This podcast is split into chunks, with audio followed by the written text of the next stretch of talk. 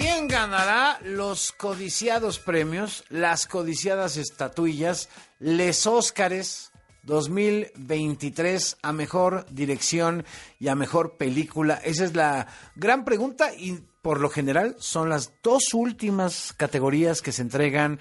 Será este domingo. Tendremos transmisión especial a partir de las 7 de la noche. Mario Sekeli es nuestro comentarista desde Hollywood. ¿Cómo estás, Mario? ¿Qué tal, Enrique? Pues te estoy hablando aquí en Explanada del todavía nuevo, porque tiene apenas dos años, Museo de la Academia o Museo del Oscar, como también se le conoce. Ya hace apenas un par de horas, el mexicano Alfonso Cuarón acaba de estar acompañando a la directora italiana Alice Rewesher, que le produjo el corto Le Pupil, que está nominado en la, en la terna, como habíamos dicho aquí, de mejor película cortometraje.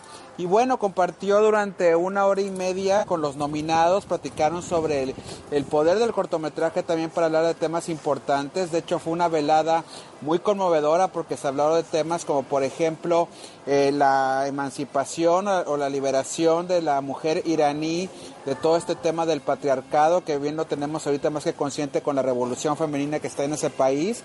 Pero también hablamos de historias que hablan sobre la desigualdad o, o la defensa también de la comunidad LGBTQ en historias muy, muy conmovedoras. Pero bueno, acercamos el micrófono a Cuarón y esto fue lo que nos dijo sobre cómo se siente que está nominado ahora en su set, séptima categoría distinta, porque ha ganado varias, entre ellas ya ganó edición, ganó fotografía, ganó director, y bueno, incluso hay que sumarle todavía estas siete categorías, mejor película extranjera por Roma. Y ese fue lo que nos dijo a nuestros micrófonos. Me sumo a Guillermo que habla de que la animación no es un, no, no es un medio para niños.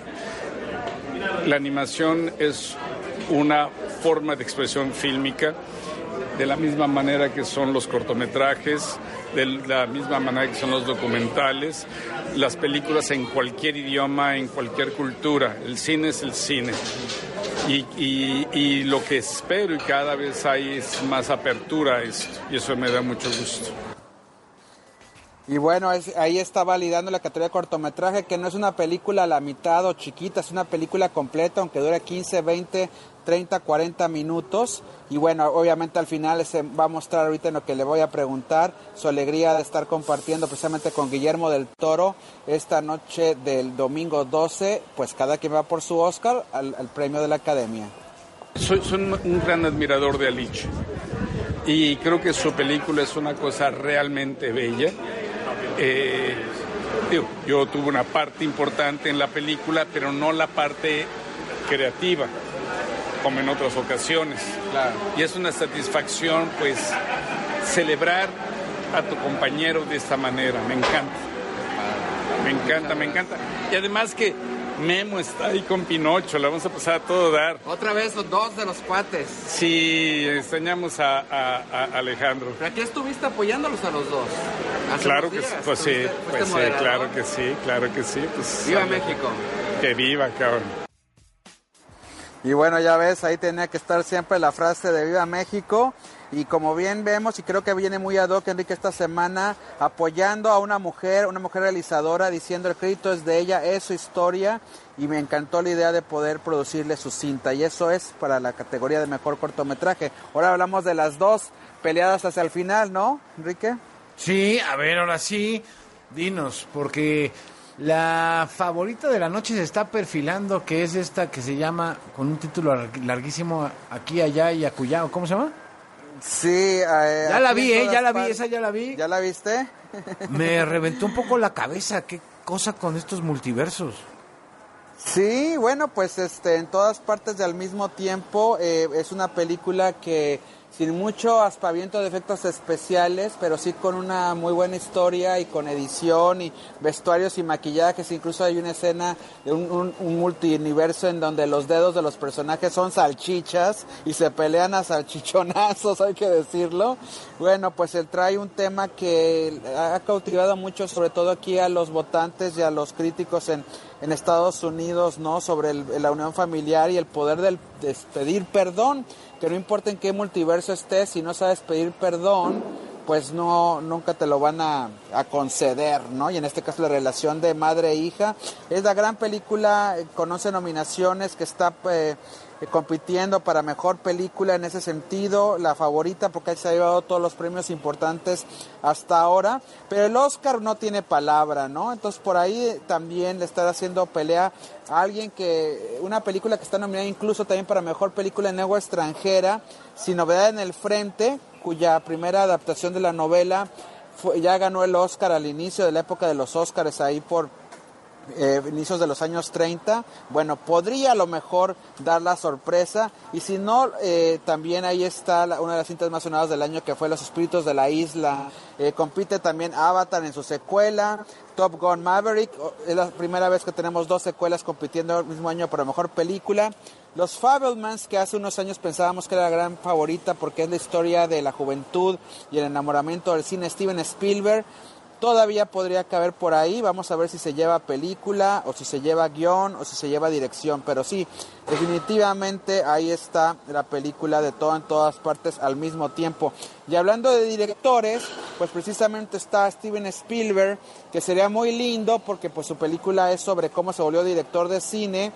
Todd Field en una de las películas que cada quien que la ha visto y hablando también del tema del mes del mes de la mujer. Bueno, aquí viene una parte, digamos, más oscura de lo que sucede también cuando alguien viola la confianza de una mujer, mujer con mujer, Tar, en donde está también Kate Blanchett como la favorita mejor actriz. Eh, Martin McDonagh por los espíritus de la isla y Ruben Oslón precisamente por El Triángulo de la Tristeza, una película que también ganó premio en Cannes, pero el que están favoritos son estos tocayazos que se llaman Daniel Kwan y Daniel Scheinert por todo en todas partes al mismo tiempo. Si es que ahí está la quinela, el domingo vamos a tener una transmisión en conjunto entre W y los 40 desde la alfombra roja comentando. Obviamente nosotros no podemos pasar la transmisión, pero sí podemos comentarla. Va a haber especialistas de moda, del cine, de, de, la historia del Oscar. Yo me voy a enlazar. Gaby Camp, que también va a estar aquí en la alfombra roja, eh, va a también enlazarse. Vamos a tener ahí una fiesta radiofónica para aquellos que sobre todo están en carretera, están atorados en el tráfico la famosa avenida Cuernavaca, México, de Acapulco, bueno, nos van a poder escuchar también ahí en los 40 y en W. ¿Cómo ves? Buenísimo, muy bien. ¿Tus favoritas en estas dos categorías? Mira, yo le daba, la verdad, el Oscar a los Fablemans, porque pues es la película que me tocó a mí, eh, es la historia que me toca a mí más porque crecí con Spielberg desde niño sabía, y así sabía que ibas a decir de los. Lo sabía. Desde E.T. hasta Indiana Jones, Fíjate que yo tenía seis años cuando mi papá regresó de un viaje de trabajo de Londres y dijo, vi una película que tiene a todo el mundo aterrado y llenando los cines sobre un tiburón que se coma a la gente en una isla y yo me ponía a dibujar al tiburón, o sea, todavía no he visto la película y ya era fan de Spielberg, entonces imagínate lo que es para mí si esta película gana, pero y, imagínate más, Enrique, si ganara Spielberg algo, luego Guillermo del Toro, luego Alfonso Cuarón, bueno, ya, ahora sí que drop the mic, como dicen aquí, ¿no? Tira el micrófono y cierra la puerta y vámonos. No, bueno, imagínate. A, mí me daba miedo E.T. que iba a haber tiburón. Hombre. Y mi hermano me acuerdo, se iban mis papás hacer alguna cena, estábamos chiquillos, y ponía el cassette, porque teníamos el cassette de la música de John Williams de E.T., y lo ponía en la noche y decía, no seas Y es más chico que yo. Y yo así, ay, que regresen mis papás. Me daba mucho miedo. fíjate que te voy a decir algo que te vas a sentir creo que eh, bien, porque Spielberg en entrevistas cuando dice que si ve las películas con sus hijos, él dice, normalmente yo dejo que ellos las vean solos y demás, pero cuando llegue E.T. siempre me siento con ellos, sobre todo para las partes de miedo del inicio. Así que mismo Spielberg sabe que tiene sus partes de, uy, bueno, a las 7 el domingo, W Radio Los 40, la transmisión especial. Transmisión especial desde Hollywood y bueno, pues la verdad que somos la única estación que tenemos estas entrevistas exclusivas como la que les acabo de compartir hoy con Alfonso Cuarón y pues bueno, valga el abrazo al, equipo de, de, película que tiene un programa, la verdad, la verdad, muy de, muy de, muy de red carpet, aunque esta vez sea de champán este año, ¿no? Para celebrar lo mejor del cine del mundo. Gracias, Mario. Gracias Enrique por el espacio y por todo. Un abrazo, que les vaya bien en sus quinelas. Ya el lunes platicaremos Órale. ganaron. Gracias, Mario. Sekeli desde Hollywood.